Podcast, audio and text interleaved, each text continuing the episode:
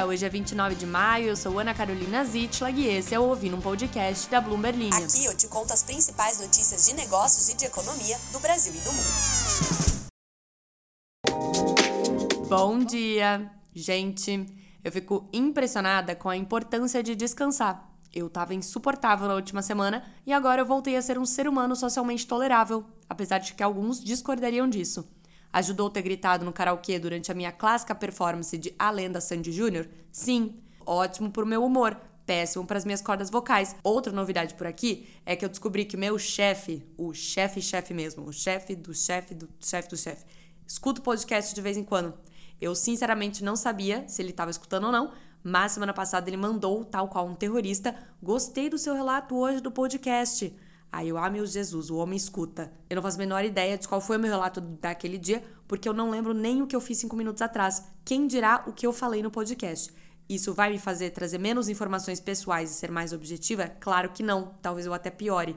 Mas serei justa e a pedido do Flávio Florenço, lá nos comentários, eu vou começar a fazer um resuminho das notícias para quem sofre de distúrbio de déficit, de, para quem sofre de distúrbio de déficit de atenção. Eu não sei falar a palavra déficit. Hoje, Flávio, eu vou falar sobre as negociações entre os republicanos e a Casa Branca em relação à dívida americana, que parece estar chegando aí numa conclusão. Vou falar também da recuperação judicial do grupo Petrópolis, que é dono de bebidas como Itaipava, Cristal e Petra. Vou falar sobre a Taylor Swift, pois é a única coisa que eu faço da minha vida. E vou falar da Amazônia. Ah, chegou o dia de cumprir promessa. Eu vou falar da Amazônia. E a última coisa, antes de ir para o momento que realmente importa por aqui, que aparentemente são as notícias, é que eu deixei meu Twitter e pasmem, o meu e-mail na descrição do episódio, aliás, do podcast, caso você tenha vontade de interagir em outro espaço que não seja a caixinha dos comentários do Spotify. Mas só me manda e-mail se for uma coisa interessante. Pergunta, sugestão, pauta, convite, essas coisas aí. Coisa legal. Senão, não vou nem responder. A Casa Branca e os negociadores republicanos chegaram a um acordo provisório na noite de sábado para aumentar o teto da dívida dos Estados Unidos e assim evitar um default que ameaça causar tremores na economia global. Uhul, tá quase na hora da gente começar a inventar uma outra justificativa para o comportamento dos mercados, porque essa já estava cansando. O presidente Joe Biden e o presidente da Câmara dos Estados Unidos, Kevin McCarthy, que selaram um acordo durante um telefonema de 90 minutos, agora devem conduzir essa estrutura até a necessária aprovação legislativa final, apesar das objeções dos radicais de ambos os partidos há pouca margem para erro, com a secretária do Tesouro Janet Yellen alertando que uma extensão deve ser finalizada até o dia 5 de junho para evitar um calote histórico que faria disparar os custos dos empréstimos.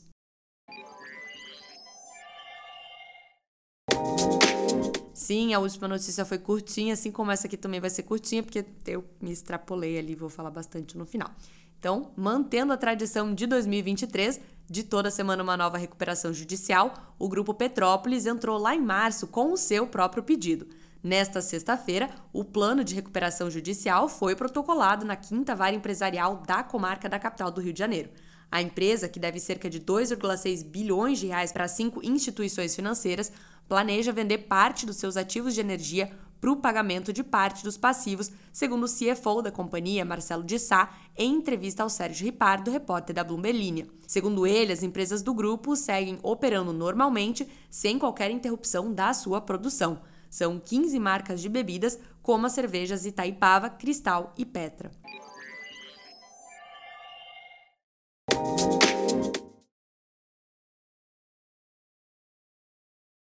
E para vocês não acharem que sou somente eu, a Swift fanática atrelada a Bloomberg, fiquem sabendo que a empresa inteira praticamente é. A empresa inteira, eu quero dizer mais uma pessoa por aí que tem aí nos currículos da vida Bloomberg. A Augusta Saraiva, que é uma repórter da Bloomberg Mummy baseada em Nova York, virou praticamente colunista dos shows da Taylor e trouxe essa maravilhosa pra gente. Fãs fazem de tudo por show da nova tour e criam economia paralela. Você sabia que cerca de 14 milhões de pessoas tentaram comprar ingressos para os shows da Taylor quando as vendas abriram lá nos Estados Unidos? E a maioria não conseguiu. A Augusta também não conseguiu. Neste fim de semana, ela fez três shows em Nova Jersey, ela sendo a Taylor e não a Augusta, cidade vizinha Nova York, e alguns dos ingressos mais baratos custavam a partir de mil dólares no mercado de revenda. Alguns desses tinham sido originalmente adquiridos por cerca de 50 dólares. E aí a repórter lá de New York fez o que fazemos de melhor por aqui usar isso para explicar o conceito de inelasticidade da demanda, muito parecido com o que os corretores de ações da Faria Lima ou de Wall Street vivenciam após uma oferta pública inicial, ou IPO na sigla em inglês, de uma empresa que é muito pop, concorrida ou conhecida. As pessoas que compraram vários ingressos para ver a Taylor logo de cara estão considerando revendê-los e lucrar com isso. No IPO, as corretoras e instituições financeiras autorizadas compram as fatias de uma empresa que está abrindo capital e depois revendem essas fatias ao consumidor final, no caso, você, pequeno investidor. Nesses casos, tem o efeito da famosa curva de oferta e demanda. Se a procura for muito alta, o preço da ação sobe, chegando a um ponto de equilíbrio em que, caso o preço suba demais, algumas pessoas desistem de comprar. No caso dos ingressos da Taylor, o que está acontecendo é a inelasticidade da demanda, quando, mesmo com o preço de um bem ou serviço subindo, a demanda permanece alta. Segundo os cálculos da Bloomberg, ela está tendo uma receita estimada entre 11 a 12 milhões de dólares em vendas de ingressos em cada um dos shows. Enquanto isso, tem gente fazendo qualquer negócio para conseguir. Tipo a fã que só conseguiu ingressos após postar um vídeo no TikTok oferecendo a troca pelo uso do local do casamento que ela tem em Idaho, que geralmente sai por 4 mil dólares por dia. Outro Swift, dono de uma pizzaria na Louisiana, ofereceu pizza grátis por um ano em troca de dois ingressos. Não julgo, faria o mesmo. Mas chegou a hora, chegou a hora que todos esperavam, de falar sobre a Amazônia e as empresas brasileiras. Aquele assunto que eu estava prometendo há alguns dias. E senta porque, sim, eu me empolguei Vou ficar aí uns 10 minutos com certeza falando sobre isso. Vamos hablar e hablar sobre a exploração de minério pela Vale e de petróleo pela Petrobras no norte do Brasil. Esse assunto tem de tudo, principalmente geografia. Eu queria muito contar sobre a minha antiga professora de geografia, mas eu tenho gatilhos lembrando dela. Digamos que eu amo muito geografia, apesar dessa mulher ruim.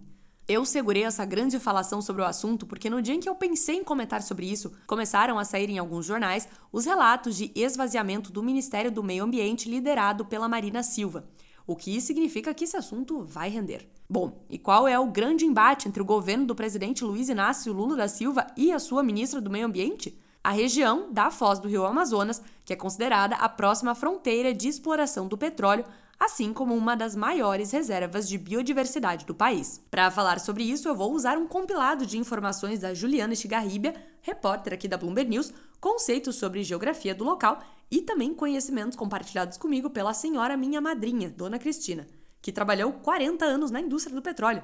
Eu liguei para ela meia-noite mesmo, para dar aquela emoção, aquele frio na barriga dela quando ela viu a notificação no celular. A perfuração de poços de petróleo em uma área próxima à região amazônica é considerada um grande passo para os planos da Petrobras e do Brasil de expandir a sua produção futura. E é por essa razão que a decisão do Instituto Brasileiro do Meio Ambiente e dos Recursos Naturais Renováveis, o IBAMA, de negar o pedido de licença ambiental da Petrobras causou tanta repercussão. Caso a companhia não tenha de fato seu recurso atendido, vai ter que fazer a retirada da estrutura de apoio já instalada desde meados de dezembro na área conhecida como margem equatorial.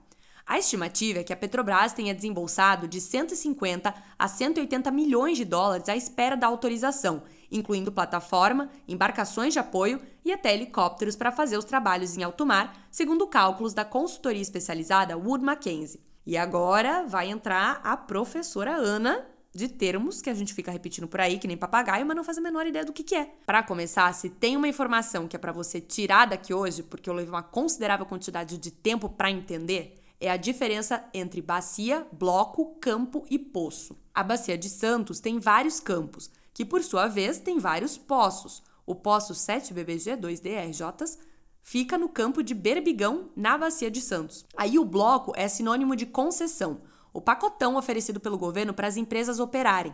Os campos Berbigão, que é esse que eu acabei de mencionar, Atapu e Sururu, estão dentro de um bloco específico, que chama BMS11A siglas. Aí isso é importante porque o que, é a tal da margem equatorial que tá todo mundo falando? Em um ato de autopromoção, Ana Carolina postou em seu Twitter, e a minha psicóloga odeia quando me refiro a mim mesma na terceira pessoa, um mapa da margem equatorial, que no, não é solamente a foz do rio Amazonas. É literalmente a margem equatorial do litoral brasileiro, que está grudada na linha do Equador que abrange seis estados: Amapá, Maranhão, Piauí, Ceará e Rio Grande do Norte. A margem equatorial é formada por cinco bacias. a da Foz do Amazonas, a Pará Maranhão, a Barreirinhas, a Ceará e a Potiguar. Segundo a Agência Nacional do Petróleo, atualmente tem 42 blocos exploratórios de petróleo sob concessão na margem equatorial, com participação de 14 diferentes empresas, sendo que a Petrobras tem a maioria dessas licenças. Epa, mas você quer dizer então que já estão tirando petróleo da margem equatorial? Sim, já estão tirando petróleo da margem equatorial. O que quer dizer que metade das matérias que eu li por aí estavam erradas, assim como a resposta do chat GPT para essa pergunta. Duas das bacias da margem equatorial, a Potiguar e a Barreirinhas, têm plataformas de petróleo atualmente em operação, segundo dados da Agência Nacional de Petróleo. A bacia de Potiguar foi a terceira maior em produção de petróleo por dia em abril desse ano, só que isso menos de 1% do total que é explorado no Brasil, com as bacias de Santos e de Campos liderando disparadamente. E até março de 2020, a bacia do Ceará, que é na margem equatorial, também produzia petróleo até a Petrobras colocar os seus campos à venda. O que está em jogo agora é a expansão dessa exploração nas cinco bacias, para que aqueles 42 blocos que eu mencionei ali em cima saiam todos do papel e virem centenas, quiçá milhares de blocos, o último a ser perfurado na margem equatorial foi há sete anos. Essa região é extremamente estratégica do ponto de vista da indústria petrolífera por vários fatores. O primeiro é a semelhança geológica com a nossa vizinha Guiana e com a Gana, na África, cujo litoral está exatamente na linha equatorial. Em 2022, a economia da Guiana cresceu perto de estrondosos 50%, a taxa mais rápida do planeta, segundo o Banco Mundial uma consequência direta da descoberta de petróleo pela americana ExxonMobil há alguns anos e, vejam vocês, da guerra da Ucrânia, que duplicou as exportações do petróleo guianense, principalmente para a Europa, em substituição ao petróleo russo. O litoral da Guiana tem uma extensão de 459 quilômetros. A margem equatorial no Brasil tem 2.200 quilômetros. Inclusive, essa história da Guiana está revivendo uma briga centenária com a Venezuela por conta de um território fronteiriço que é onde tem se produzido bastante petróleo. A Gana, por sua vez, planeja duplicar sua produção de petróleo até 2026, por conta também de uma recente descoberta de reservas na região. Tudo muito grandioso, não é mesmo? Mas se eu te falar que é grandioso, dependendo para quem você pergunta. No dia 17 de maio, o IBAMA negou o pedido da Petrobras para realizar uma perfuração de teste no mar a 179 quilômetros da costa do Amapá. Esse bloco em específico é o FZAM 059 e é um dos vários planejados pela estatal para a região. O professor doutor do Centro de Biologia Marinha da Universidade de São Paulo, Ronaldo Bastos Francini Filho, fez uma thread no Twitter explicando quais os riscos da exploração de petróleo na margem equatorial. E é assim que eu faço entrevistas a uma da manhã de segunda-feira quando elas não são a sua madrinha. Eu cito a thread no Twitter delas. Segundo o professor Francini, que inclusive usou um mapa interessante para ilustrar isso, o bloco que causou a controvérsia recente está a menos de 40 quilômetros de distância do grande sistema recifal amazônico. Além disso, outros 130 blocos estariam sobre os recifes. Descobertos há apenas cinco anos, esses recifes têm o tamanho do estado da Paraíba e são um corredor de biodiversidade entre o Mar do Caribe e o Atlântico Sul. A exploração de petróleo na região, segundo especialistas, seria um risco para esse sistema. Essa foi uma das justificativas usadas pelo IBAMA para negar a licença Petrobras. Foram várias outras. Uma é o aumento da atividade do aeródromo de Oiapoque, no Amapá. Sabe a expressão do Oiapoque ao Chuí? Esse Oiapoque o tráfego deve subir em 3 mil por cento em relação ao funcionamento atual, impactando as aves da região e também as comunidades indígenas que vivem próximas ao local. O Instituto também questiona o tempo de resposta a emergências apresentado pela estatal, considerando a distância das bases terrestres ao bloco em questão. A Petrobras fez um pedido para que o IBAMA reveja essa negativa da licença e diz que a decisão contraria o Acordo de Paris e que põe em xeque a segurança jurídica do Brasil. Um exercício para você. Jogue margem equatorial, qualquer coisa, margem equatorial no Google e veja aparecer um link patrocinado pela Petrobras como o primeiro nos resultados de busca. Tamanho o interesse da estatal nesse assunto. Bom, a gente tem muita coisa para falar sobre isso. Isso é só uma pequenina introdução. Eu sabia que não ia dar tempo. Eu já escrevi, eu estou há muito tempo escrevendo esse roteiro. Eu não falei das comunidades ribeirinhas, eu não falei do tipo de petróleo que a Petrobras diz que tem nessa região, eu não falei das implicações disso dentro do Ministério do Meio Ambiente da Marina Silva e nem da Vale, que era para ser o tópico disso aqui tudo. Que não tem nada a ver com a história, mas tem tudo a ver com a história. Eu vou inaugurar Plim Plim, um novo quadro aqui chamado Continua. Continua amanhã. Eu não vou conseguir entregar tudo hoje. Rapaz! Como diria o rato do ratinho, cujo nome xaropinho eu momentaneamente tinha esquecido, vindo somente o nome Fuleco na minha cabeça. Trazendo também a memória de 2014, quando eu fui roubada na Argentina por alguém vestido de fuleco. Um triste e aleatório fim para este podcast, apesar de que lembrar dessa história me dá uma incontrolável crise de riso. Bom dia.